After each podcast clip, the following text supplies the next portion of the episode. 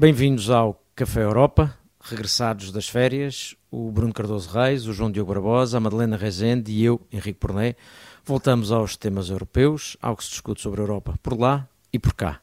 E vamos começar, como de costume, como antes das férias e como sempre, com o mal da semana, os átilas da semana, ou, enfim, do verão. Melena Rezende, o primeiro átila é teu, e vamos direto até a Alemanha, onde a AFD está a crescer nas sondagens de 12% para 20% ao longo dos últimos meses, uh, e isto ameaça preocupar os políticos, mesmo antes de haver eleições, uh, e uh, imaginar o que pode acontecer quando houver eleições. Isto é uma alteração significativa na Alemanha, apesar de tudo, a extrema-direita nos últimos anos ia de vez em quando crescendo, mas nunca assim tanto, não é? Exatamente, foi uh, estável durante uh, pelo menos dois anos, nos 12%. Uh, ah, sabemos que, enfim, na Alemanha toda esta questão da extrema-direita é um, é um assunto muito, muito, sensível politicamente, por causa do, do, passado nazi, do crescimento do partido nazi nos anos 30. Mas a verdade é que nos últimos meses esta, esta, esta, esta este aumento enorme da, da AFD, 8% em poucos meses, uh, está realmente a, não só a provocar muitas análises dos, dos, dos politólogos, mas também uh, bastante preocupação, uh, não só pela dificuldade depois de encontrar uh, forma de governar à direita, sem a AFD, um, como, uh, enfim, quais, quais serão as causas deste, deste, uh, deste aumento tão significativo. sabemos que a Alemanha está com um crescimento negativo, isso poderá ser um dos fatores. Sabemos que a imigração continua a aumentar, sabemos que, um, de facto, esta transição, uh, transita, transição verde uh, está a ser muito polémica e, e, e, o Partido Ecológico, os Verdes, está, de facto, uh, a decrescer por razão de, sua, das polémicas à volta da, da chamada lei da, da bomba de calor, que é uma forma de tentar alterar um, uh, eh, o aquecimento das casas privadas uh, e que foi muito explorado pelos, pelos, pela Yellow Press na Alemanha. E, portanto, todos estes fatores, enfim, não, não sabendo nós exatamente qual delas é a mais uh, relevante, mas o que é certo é que um partido nacionalista, racista, uh, anti-União Europeia, uh, e já agora, para Portugal, é, é, é, é, preciso dizer que é contra a solidariedade europeia, esteve a favor da saída de Portugal da Grécia. Uh, do euro durante a crise financeira, a crise da dívida soberana, e portanto tudo isso são péssimas notícias para a integração europeia e também para Portugal. Já agora, André Ventura esteve no congresso da AFD em julho e, e foi muito elogioso, fez grandes elogios ao partido.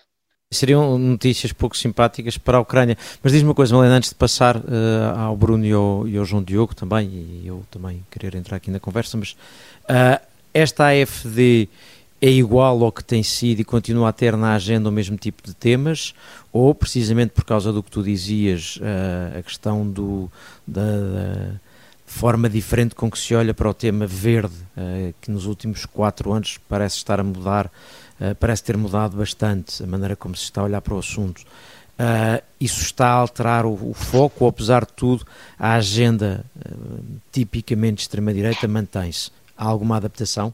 Não, o partido não está de forma nenhuma a moderar-se, se quisermos dizer até pelo contrário. Pelo contrário, exatamente, está, uh, não é um partido com uma liderança forte, tal como a outra maioria dos outros partidos de, de extrema-direita na Europa, é, sempre foi um partido dividido, um partido em que, em que até houve lideranças duplas, mas que uh, onde, onde o, a, a, ala extremista, uh, nacionalista e racista está a, crescer, está a crescer desde há dois anos para este, até hoje e, e continua também a ser uh, agora cada vez mais determinante da, de, do próprio, uh, enfim, de, de, de, toda a imagem e de toda a mensagem do partido. Bruno.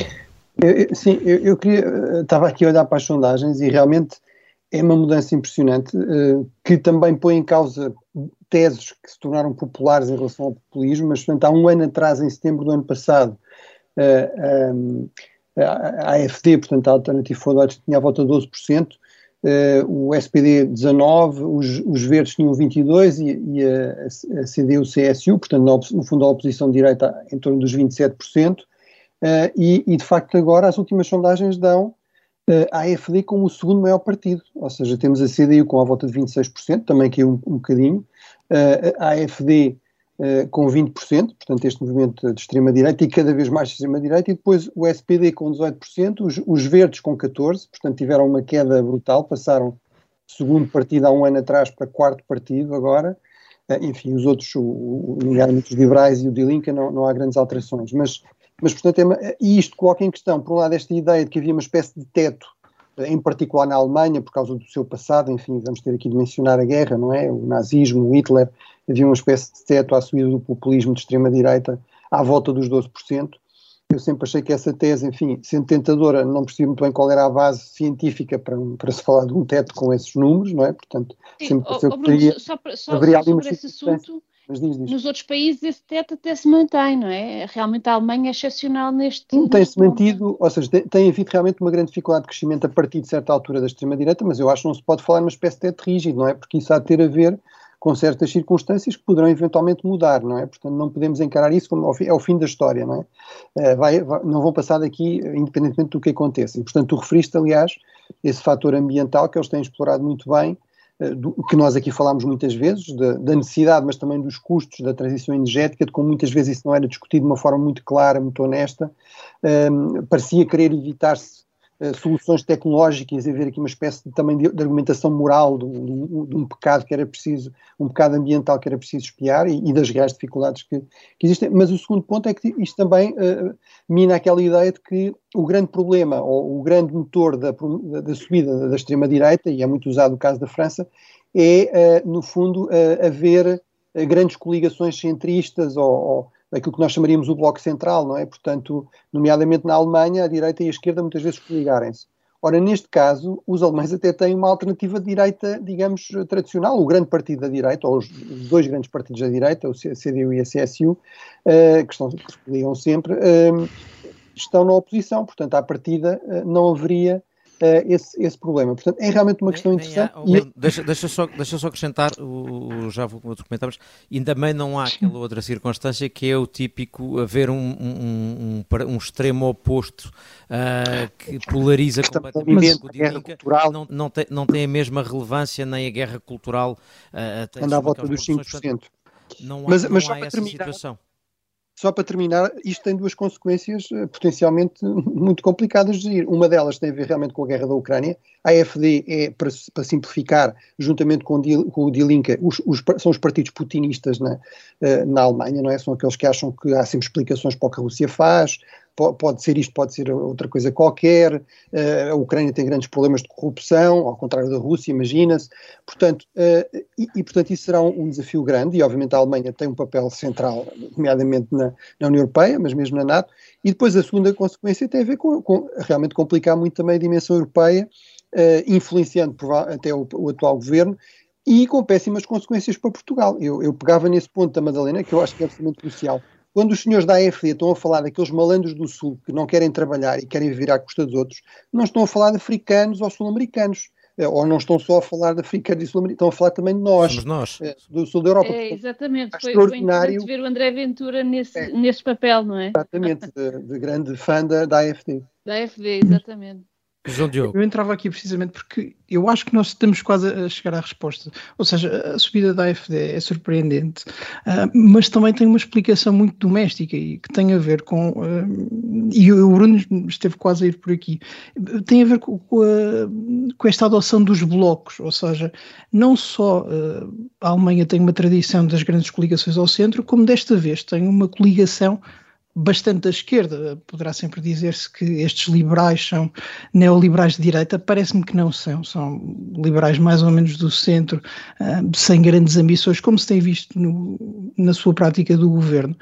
E o que acontece é que o eleitorado reage precisamente reforçando não só a AfD, como também a CDU, que tem um novo líder, um, depois de Merkel, aliás, que é uma espécie de nêmesis histórico de Merkel, o Sr. Merz. É, exatamente, e que é também bastante mais à direita do que uh, estávamos habituados a ver na CDU, se calhar não tanto na CSU, uh, mas isso parece-me que uh, é uma, é uma razão muito fundamental, ou seja, havendo um bloco mais ou menos identificado com a esquerda, ou pelo menos liderado pela esquerda, com preocupações de bandeira da esquerda, desde logo no ambiente, os eleitores estão a reagir dando força ao bloco da direita. E o bloco da direita parece muito assumido um, nesse sentido. Aliás, durante o verão houve a discussão sobre se, ao nível uh, local, a CDU devia uh, aceitar o apoio um, da AfD. E, essa discussão que está a ser tida um pouco por toda a Europa vai ser tida na Alemanha, que é o resultado, lá está, do esboroar do centro.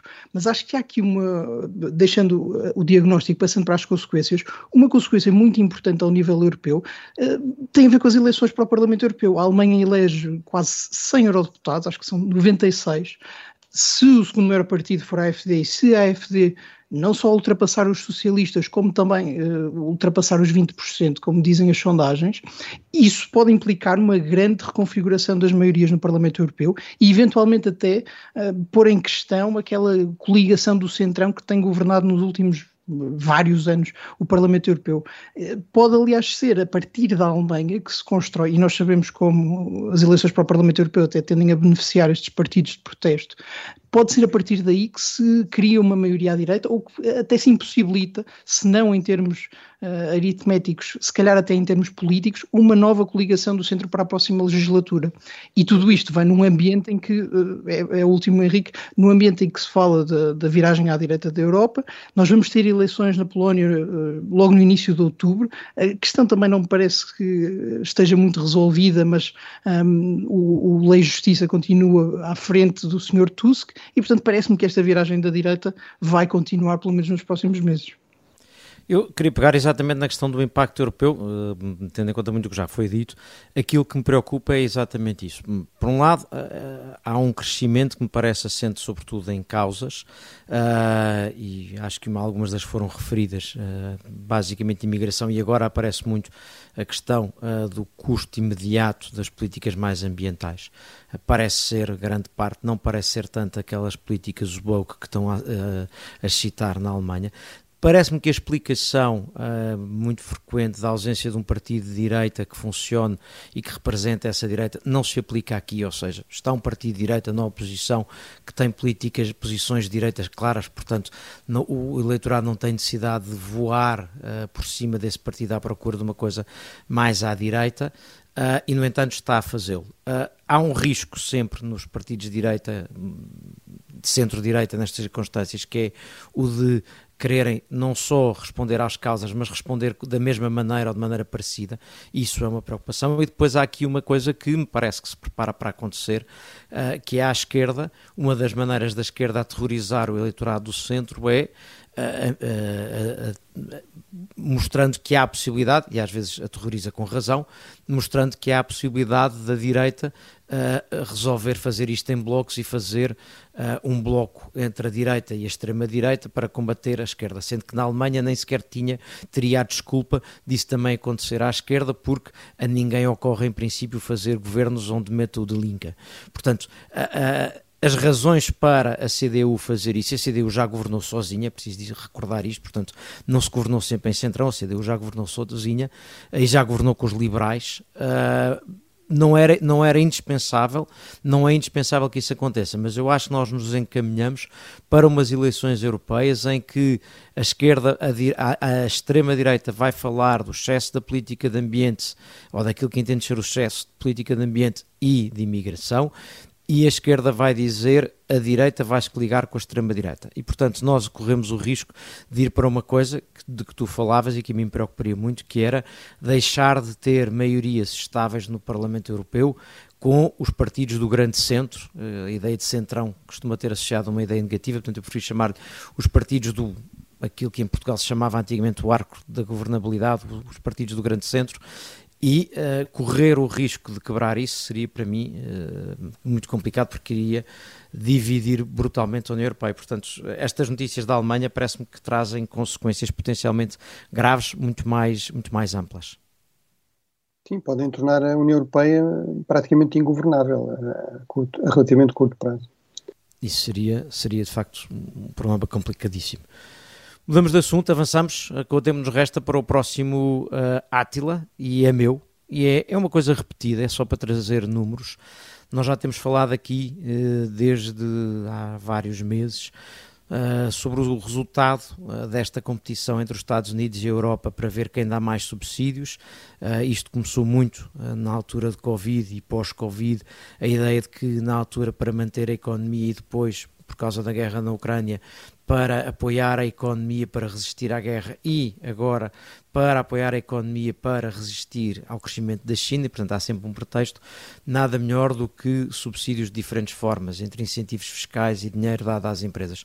Isto começa a ser uma corrida aos subsídios na União Europeia facilitada porque tem havido uma suspensão ou uma diluição das regras da concorrência, que era o que normalmente fazia com que os países não pudessem usar uh, dinheiros públicos para subsidiar uh, investimentos privados, exceto em certas circunstâncias e com uma dose razoável de justificação a dose razoável de justificação está a perder, está a desaparecer, e agora só para ter uma ideia, neste momento, enquanto a Alemanha e França discutem uh, como é que vão ser, como é que é o futuro do subsídio, dos subsídios à energia, à produção energética, ou melhor dizendo, uh, às empresas que precisam de energia intensiva para trabalhar.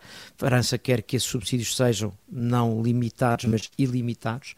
Ao mesmo tempo que se faz isto, uh, França acaba de receber autorização da União Europeia para fazer um financiamento de 1.500 mil milhões de, de euros uh, de apoio a uma empresa para a produção de baterias, uh, coisa que, uh, se Portugal quiser fazer, fará, na melhor das hipóteses, com enorme esforço, um, um, quarto, na melhor das hipóteses. E, portanto, a diferença, e, e se o fizer com fundos europeus, terá de o fazer uh, com regras de cofinanciamento uh, diferentes, porque uma coisa é se usar dinheiro do seu orçamento de Estado, outra é se usar dinheiro dos fundos europeus.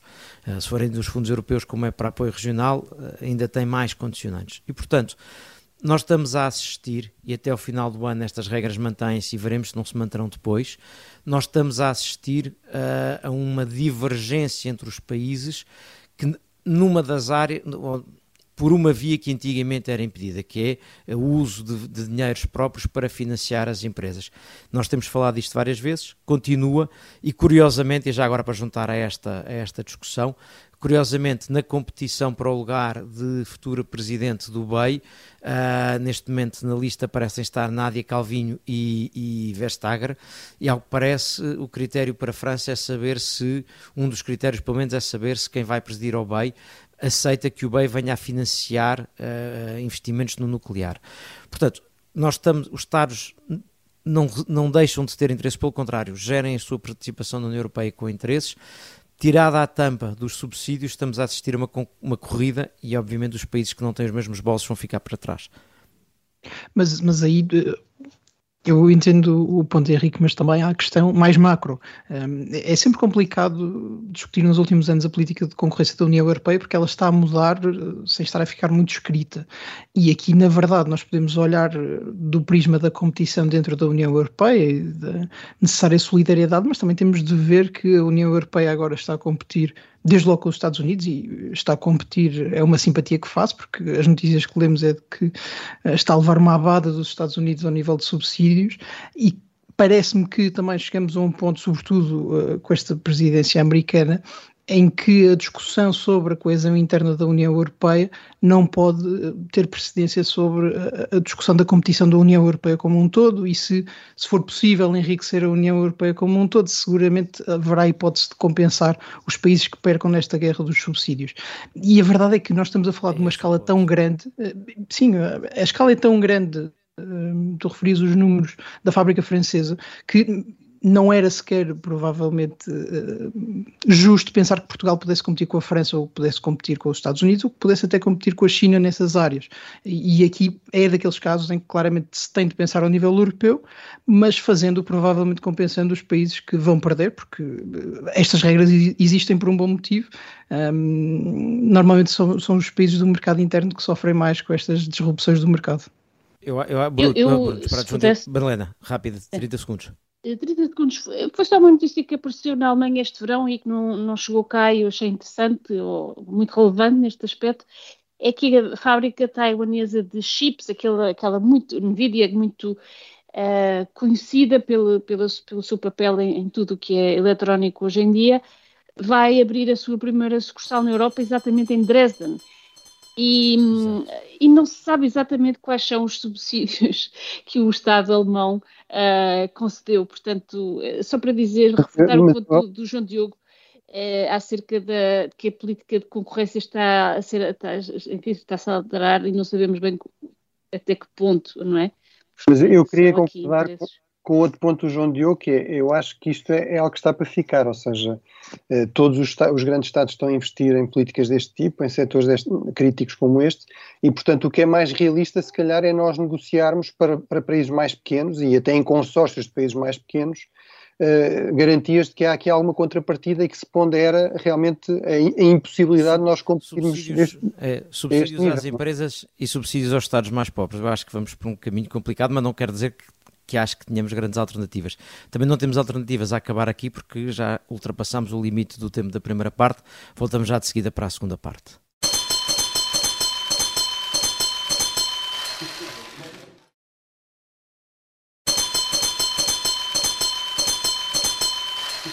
E voltamos à segunda parte do Café Europa desta semana.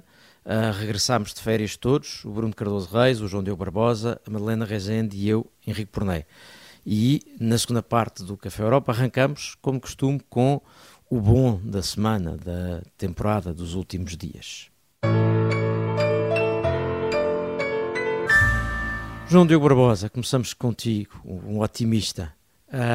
Um, Charles Michel, o teu grande amigo, arrancou. Saudades. Isto, isto, tem, tudo, tem tudo para correr bem este croissant, porque é com Charles Michel e és tu a dar uh, uh, um croissant Uh, Charles Michel uh, deu o tiro de partida para começar a discussão sobre o alargamento uh, com prazo e tudo. Agora fala em 2030.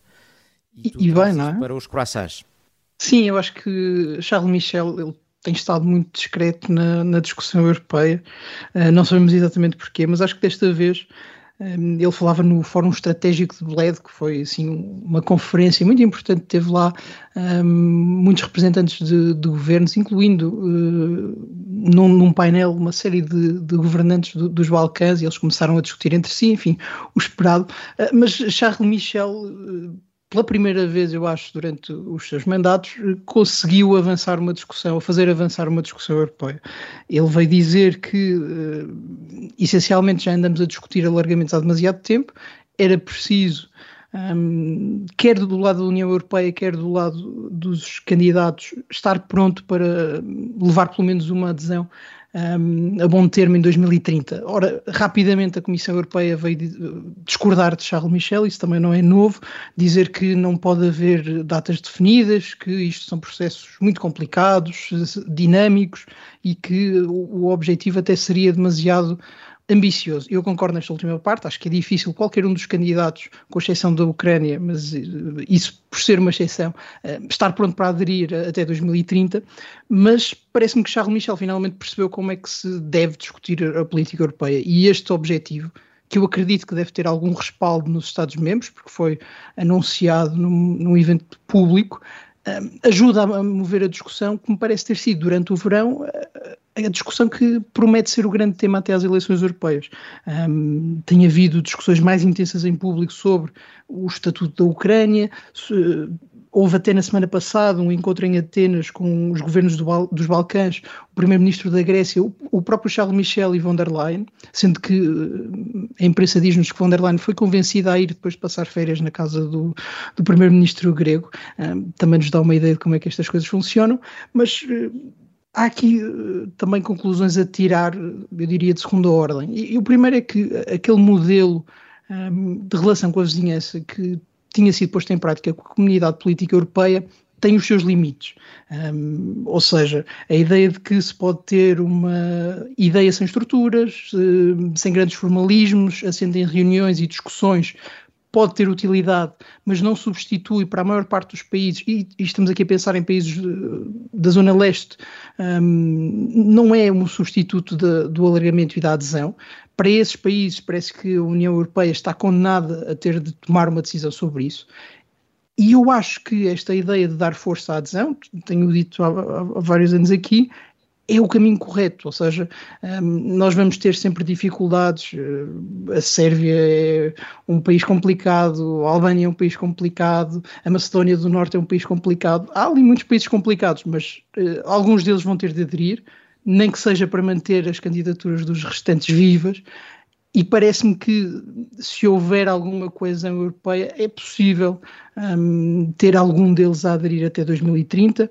Uh, as candidaturas, foi publicada um, uma atualização no início de junho, estão um bocadinho atrasadas, há sempre aqueles critérios um, e não há propriamente um, um, candidato na pole position, mas eu acho que com os devidos incentivos e com a ideia de que o alargamento é uma possibilidade concreta, poderá ser possível alargar. E isso seria muito importante para a União Europeia, num mundo que está cada vez mais a, a juntar-se em blocos, num mundo em que provavelmente a próxima administração americana não será tão sensível aos interesses europeus, acho que este é o caminho correto e são as discussões difíceis que vale a pena ter na União Europeia. Bem, eu acho que nesse último ponto estou de acordo. Uh, também concordo contigo que é assim que se marca um pouco a agenda a nível europeu. Agora, acho que é muito significativo, até em termos de algumas discussões aqui em Portugal, em que parecia quando o António Costa vinha dizer, bem, uh, a adesão da Ucrânia não será uma coisa para breve, estava aqui envolvido numa conspiração para para eh, minar a, a adesão da Ucrânia, é Foi evidente que isso é uma questão problema de bom senso. é, evidente, já lá vamos. É, é, é, evidente que isso é uma questão de bom senso e fica evidente quando os defensores de um alargamento mais, mais acelerado como o Charles Michel, falam em 2030 e depois os opositores, nomeadamente na Comissão Europeia, que é quem realmente conduz as negociações, vêm dizer que isso é muito cedo, não é? Portanto, acho que estamos a perceber qual é que é o horizonte temporal realista eh, que dificilmente será menor do que 2030 e provavelmente será maior do que 2030. O, o segundo aspecto uh, importante é, eu concordo com muitos dos, daquilo, muito daquilo que estavas a dizer, João Diogo, realmente é um problema para a União Europeia, uh, no fundo, criar-se a ideia de que não haverá uma adesão uh, minimamente num prazo realista para os Balcãs Ocidentais. Agora, eu acho que também é, é, é, é também é bem real e não é uma questão inventada, eh, este receio de muitos países membros que não querem ter mais Polónias e mais, uh, sobretudo mais Hungrias no seio da União Europeia, não é? Portanto, também não se pode fazer um alargamento a qualquer preço uh, e uh, esquecendo que uma, para a soma reforçar a União Europeia tem de ser realmente uma soma. Ora, se temos Estados-membros que entram já com a predisposição de constantemente minar as regras, não respeitar as regras, não serem parceiros fiáveis, etc., isso vai ser problemático e não vai resolver uh, os problemas da União Europeia, não é? Portanto, acho que é realmente uma, uma discussão, um debate difícil. Sim, eh, temos que ver já que a, que a, que a Comissão veio desdizer, uh, enfim, não desdizer, mas contrapor que não se, devia, não se deve ter datas para esta questão do alargamento, portanto há aqui alguma dissensão entre Conselho e Comissão. Uh, e aqui, claro que, obviamente, esta questão da Polónia e da, e da, e da enfim, da questão democrática nos Balcãs uh, Ocidentais é, é, real, mas também é real que estamos a perder os Balcãs para a China, estamos a perder os Balcãs para, para a Rússia e, e, e a influência uh, chinesa e, russa é cada vez mais forte e por essa razão uh, há aqui duas más opções, não é? Há aqui duas más opções para, para a União Europeia, que é alargar e pôr em perigo, ainda mais em perigo, a unanimidade democrática na União, e não alargar e perder os flancos da Europa para os nossos competidores mais, mais diretos. Portanto, eu acho que aqui há, não, não há uma resposta fácil. Malena, eu entrava aqui, eu acho que, que o tema é da, da maior importância, e eu entrava aqui recordando, nos idos de 90, que não é, quando foi o grande alargamento que levou a 2004, a divisão que havia dentro da Europa era entre aprofundamento e alargamento. Os que defendiam que era importante era alargar a União Europeia para colher os países uh, da Europa Central e de Leste, e os que diziam é preciso primeiro aprofundar internamente e depois então podem entrar outros, ou uh, melhor é que não entrem muito, porque uh, isso vai dificultar o, o aprofundamento acabou por se fazer as duas coisas, com Maastricht sobretudo, uh, aprofundou-se e depois, em 2004, acabaram por entrar praticamente todos, com a Roménia e a Bulgária a entrar a seguir. Eu acho que os países normalmente olham para este tema tradicionalmente com três perspectivas. A pensar na sua influência, isto é, a sua influência que têm junto desses países, daí a certa altura o entusiasmo da Alemanha pelo alargamento da Europa Central uh, e de Leste, por achar que tinha ali países nos quais tinha influência e com os quais poderia contar para algumas políticas internas. Depois pensam em termos de mercado, isto é, se tem mercado para os seus produtos ou se tem concorrência. E Portugal tradicionalmente olha para isto dizendo influência não temos naquele lado, mercado só se for concorrência eles fazerem aquilo que nós fazemos barato, nós continuamos a pensar em Portugal como um país que produz uh, barato e depois uh, alguns países, neles incluindo Portugal, olham para isto tudo com a preocupação dos fundos, que é uh, isto vai haver mais candidatos ao dinheiro, não há de haver muito mais dinheiro porque não entram normalmente países ricos, portanto nós vamos perder dinheiro porque vamos ficar mais ricos estatisticamente e vai haver menos dinheiro no total e com frequência isso faz com que países como Portugal uh, tenham uma posição de resistência. E é por isso, Bruno, desculpa, o problema com António Costa não foi dizer que era preciso ter tempo. O problema é que na entrevista que António Costa deu ao Financial Times, deu a entender que não era favorável ao início do processo de negociações. A, a, a início do processo de negociações não tem nenhuma, nenhuma deadline, nenhuma meta marcada. É só decidir se deve começar a conversar sobre o assunto ou não. Costa, eu acho que aí fez um cálculo errado, achou que era onde estava Macron. Costa, normalmente nestes temas, gosta de estar ao lado de Macron. Ah, e enganou-se porque Macron, uns dias depois, chegava à Ucrânia, chegava a Kiev de comboio e uh, depois de, de von der Leyen lá ter estado, foi dizer a mesma coisa que era para, uh, era para a Ucrânia vir a aderir e começar a negociar. Portanto, eu acho que o problema com António Costa é outro. O problema de Portugal são estes três, não temos influência. Eu, eu bem me lembro, Henrique, ele disse que achava que não havia consenso ao nível europeu para o início dessas negociações e realmente parecia ser essa a posição da França. Normalmente, exato. Eu estava de acordo com essa Primeiro-Ministro, não se pede ao Primeiro-Ministro que leia as notícias e que diga se há consenso ou não, porque é, qual é a posição de Portugal? Não é essa bem a Sim, mas podia ser já uma audição para o, para o futuro cargo. Não, eu não percebi que era a posição de Portugal, achei que era uma interpretação que ele fazia do, de, onde é que estavam os países e, e, países importantes na União Europeia, mas, mas tudo bem, posso ter, posso ter lido Agora, mal. Eu acho, acho que há aqui mais um ponto e, e compreendo perfeitamente cada vez que a, Euro, que a União Europeia alarga, alarga para leste e, portanto, nós uh, perdemos alguma centralidade, continuamos sempre a ser uh, a extrema ocidental, mas o centro vai-se deslocando um pouco.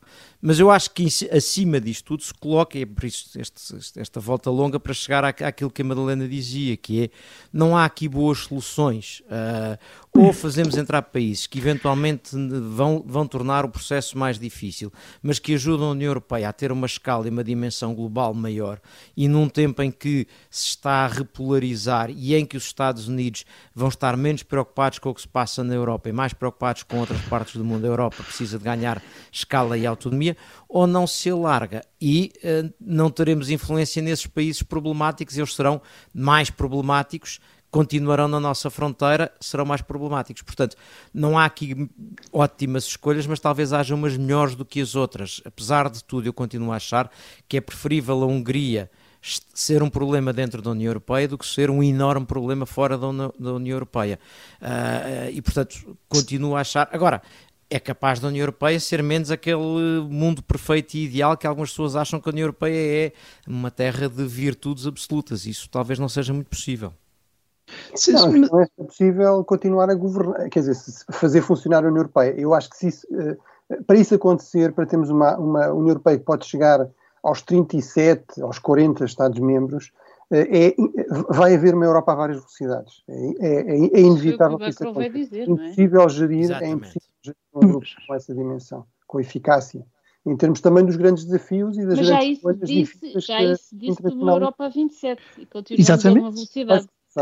E, e isso diz da, da Hungria e da Polónia, que de facto têm os seus interesses, um, alguns mais ideológicos, outros não, mas a União Europeia dificilmente se pode uh, qualificar como ingovernável. As coisas que se fizeram nos últimos anos, um, estou-me a lembrar desde logo da bazuca, que era impossível até acontecer, uh, mas tudo o que se fez, e sobretudo se fez desde o Brexit, que também era um momento existencial em que a União Europeia ia acabar, prova que não há bloqueios eh, na União Europeia, não, não é sério, aliás, e, e se virmos o, uh, o tratamento que os colegas do Conselho Europeu dão a Vítor Orban, percebe-se que, de facto, não está ali um bloqueio, está uma posição mais difícil, e no caso do Orban, uma posição ideológica. Acho que teria sido uma tragédia para a União Europeia, por exemplo, não ter permitido a adesão da Polónia. Um, quando se fala destes países terem, sido, terem tornado mais difícil a discussão europeia, eles teriam tornado impossível a discussão europeia, se calhar, se estivessem do lado de fora. Um, e acho que isso pode acontecer a uma escala menor com os países que são candidatos agora. Não vão entrar todos, provavelmente, um, no horizonte das nossas vidas, mas alguns deles estão prova provavelmente preparados para entrar. Um, e mesmo os motivos orçamentais dos Estados-membros que se calhar são mais atendíveis no caso da Ucrânia, que é um grande país que provavelmente, eh, e até no, na agricultura, poderia eh, ficar com uma parte relevante dos, dos, fundos europeus. Nos restantes países não é assim tão relevante. Abriu-se a porta da emissão de dívida comum e, portanto, essa seria sempre uma solução do, do, último recurso. E eu acho que a história da, da, União Europeia tem provado que os alargamentos de facto tornam a discussão mais difícil, difícil uh, introduzem-lhe novos membros, mas não a tornam impossível. E aliás, eu acho que não há propriamente um alargamento que se possa dizer que foi um erro, mesmo uh, uh, o grande alargamento a leste. Eu não, eu não contesto nada dessas questões, eu não disse que a União Europeia já era ingovernável. Não, não, não, não, mas, é, mas é a ideia de que, no, que são duas más escolhas. Há aqui uma boa escolha, que é alargar a União Europeia e se calhar fazer menos coisas tão profundas.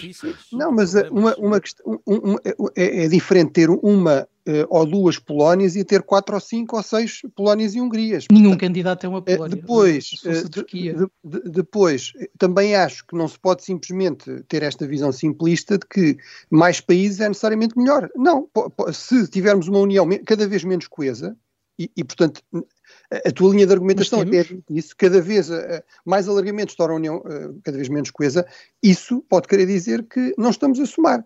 Eh, estamos a tornar a União Europeia mais difícil de gerir, mais difícil de chegar a consensos, eh, mais difícil de tomar decisões. Eu, eu, acho que é mais difícil de gerir, mas, mas não. É, é simplista ter aqui um uma. Precisos, não é? Quantos países estamos a falar? Cinco agora, acho que agora estamos a falar São oito, oito candidatos. Estamos a falar dez, não é? Está bem. É, Bem, mas, mas porquê então não a Geórgia e depois a Arménia e depois, quer dizer, pronto, mas não, e é, mesmo isso. O, o meu ponto é, é, eu acho que não se pode cair numa narrativa simplista que o alargamento é inevitável, não se percebe muito bem porque é que há uns países egoístas que não querem o alargamento, e que ele vai necessariamente reforçar a União Europeia. Acho que não, pode resultar, é, é uma decisão difícil, porque eu também reconheço vários dos argumentos que vocês utilizam para defender o alargamento, e já várias vezes referi isso, nomeadamente em relação aos Balcãs Ocidentais. Agora, não acho que infelizmente, este é mais um exemplo daqueles em que pode não haver boas soluções. Não, não é bom alargar, certamente que não, deixar espaço, mais espaço para a China e para a Rússia, mas também o alargamento pode criar imensos problemas. Mas, mas acho que é dizer que desde o último alargamento não é má, a outra tem necessariamente de ser boa a União Europeia tornou-se mais rica, os países que aderiram tornaram-se de facto bastante mais ricos, todos eles estão um, mais ou menos integrados, mesmo no, no, pior caso, o caso da Hungria, a Hungria não é a Rússia, tem eleições livres, tem problemas que nós todos reconhecemos e denunciamos, mas eu acho que é errado dizer que o facto do, do, processo político ser mais difícil torna a União Europeia menos coesa. Os alargamentos tornaram a União Europeia mais rica, melhoraram a, substancialmente mesmo a condição dos países que aderiram e, portanto, eh, até agora nós não tivemos um alargamento que tenha corrido mal. Eu acho que a questão não é inevitável, por isso é que estamos aqui a discuti-la, mas era bom que, que, se tomasse posição. Eu, eu tenho a minha, acho que é, não, não, é uma questão de simplismo, é tomar aqui uma, uma posição. Sérios, é, alguém achou que... Bruno achou que, que, o Orbán ia ser o futuro da Hungria na União Europeia, que, que termos uma democracia não, liberal. Alguém achou, uh, alguém achou que, o, que o Orbán ia ser como, como é, é que, é que nem sequer o teu pronto. problema ainda é anterior, nem estavas à espera que o Orbán se transformasse no que se transformou. Uh, Sim, mas repara, uh, eu, percebo, eu percebo perfeitamente o teu ponto. Agora, acho que muitos destes, destes problemas, quer da Polónia, quer da Hungria, apesar de tudo, re refletem realidades nacionais, ou seja, não são puras manipulações uh, e criação de, de, realidades falsas. Aquilo reflete preocupações e histórias nacionais. Uh, vai perguntar aos austro-húngaros que tal é que era de entreterem-se com os húngaros, eles explicam que aquilo não era fácil também, que os húngaros sempre foram ali um problema. Uh, e fora de brincadeiras, isto para dizer, é, tens razão, provavelmente será menos coisa, mas será menos coisa porque abarca uma realidade mais diversa. Agora, se tu queres, das duas, uma, ou queres que a realidade à tua volta se uh, se desenhe como tu, como alguns países da Europa uh, querem, ou vais ter que aceitar que a Europa vai ter que representar mais. E isso é mais difícil de negociar. O ponto é esse. Eu, por isso é que eu acho que eu prefiro, apesar de tudo, que, já fazendo um pré-aviso, que isso não implique depois soluções em que se forçam maiorias pela goela abaixo dos potenciais membros, porque isto tem que continuar a ser do interesse e da utilidade desses futuros membros. E, portanto, concordo, não é fácil, mas continuo a achar que na escolha é preferível o alargamento, potencialmente. E, e só dizer que é diferente, por exemplo, integrar a Sérvia ou integrar a Moldávia. Um, é importante também hum. pensar em quem vai entrar. Há países que provavelmente não estão tão preparados. Vamos ser concretos, exato. E, e, a União Europeia já está a monitorizar estas candidaturas há vários anos e estes países têm feito o seu trabalho. Mas, mas por exemplo, o caso disto será amanhã. Bruno, caso nem em 2030. Bruno, é, queria mudar de assunto, senão não temos o é teu um croissant. Não, mas é, é, uma coisa no minuto. É, o caso da Sérvia é um bom exemplo, que é, se nós vamos admitir um país que antes de aderir sequer já, já tem o tipo de comportamentos que a Polónia e a Hungria uh, têm dentro, acho que as expectativas de que depois se torne um, um parceiro fiável e que facilite não são muito realistas. Mas já nem na Sérvia querem aderir, acho eu. Sim, a Sérvia, a Sérvia é um caso tudo. Mas, mas, mas, isso levanta, eu acho que isso levanta um problema diferente, por que é eh, como gerir. Uh, um, um, dos problemas que ficou é o de como fazer se os países não, não, depois de entrarem, deixarem de cumprir as regras que tinham de cumprir para entrar. Eu acho que esse é um dos mecanismos que está em falta e que para, uma, e que para um alargamento tem que ser trabalhado. Esse, esse é claramente um dos pontos uh, que precisa de ser resolvido. O outro pelo menos por agora, eu, eu, também concordaria com a ideia de que alguma espécie de várias velocidades que pode incluir, uh, no fundo, cooperações reforçadas em algumas áreas, tem, tem que ser pensado. Uh, esses dois aspectos parecem-me importantes. Bruno, temos, já não temos, uh, já não temos sequer 30 segundos para tu dizeres porque é que é uma boa notícia o próximo Conselho Informal de Defesa ir continuar o apoio à Ucrânia, mas são mesmo 30 segundos. Bem, é, é, é, sobretudo um croissant para esta questão de que, ao contrário das previsões, um ano e meio depois a Europa dá todos os sinais de eh, estar a apoiar a Ucrânia e querer continuar a apoiar a Ucrânia a prazo. E, portanto, está a ser discutido nesse Conselho Informal um reforço de 20 mil milhões para o Mecanismo Europeu de Apoio à Paz, só dedicado ao apoio militar, a financiar o apoio militar à Ucrânia, e está a ser uh, também uh, negociado pela União Europeia um outro pacote ainda mais ambicioso de apoio financeiro, enfim, ao funcionamento do Estado e da economia ucraniana, também para os próximos quatro anos, e portanto acho que tudo isso são sinais muito positivos eh, e estrategicamente acertados, porque a teoria da vitória de Putin passa precisamente pela ideia de que eh, mais tarde ou mais cedo a Europa se vai cansar de apoiar a Ucrânia contra a invasão russa, acho que isso seria um erro terrível e portanto acho que são, são bons sinais. E nós estávamos nitidamente cansados de férias, com saudades uns dos outros e com saudades de saber coisas tão importantes como se esteve com atenção onde é que von der Leyen passou as férias. Uh, o Café Europa uh, não chegou ao fim de tudo que tinha para tratar hoje, mas não temos mais tempo. Voltamos para a semana.